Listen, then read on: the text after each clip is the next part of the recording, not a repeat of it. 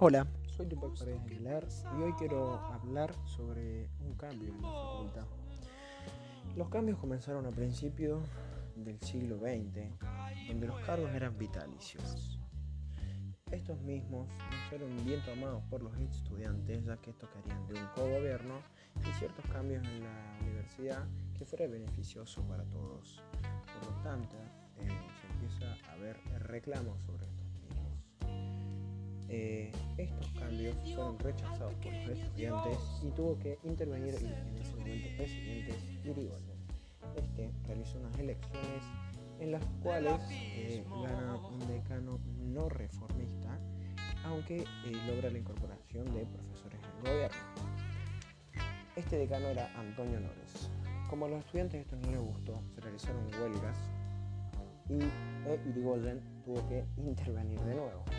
Cuando Irigoyen interviene, realizan una nueva elección en la cual gana un reformista, se difunde el manifiesto limilar y se logra democratizar a la universidad, cosa que luego fue una revolución para todas las universidades latinoamericanas.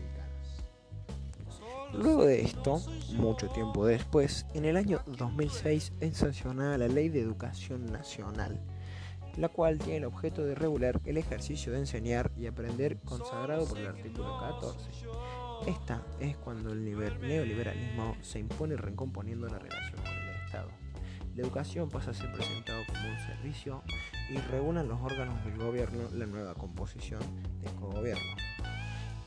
Estos fueron teniendo avances y retrocesos a lo largo de los años, como el cambio de estatuto, el trabajo libre, que tiene como objetivo realizar un diagnóstico de prácticas del gobierno y profundizar en la democracia de la vida académica.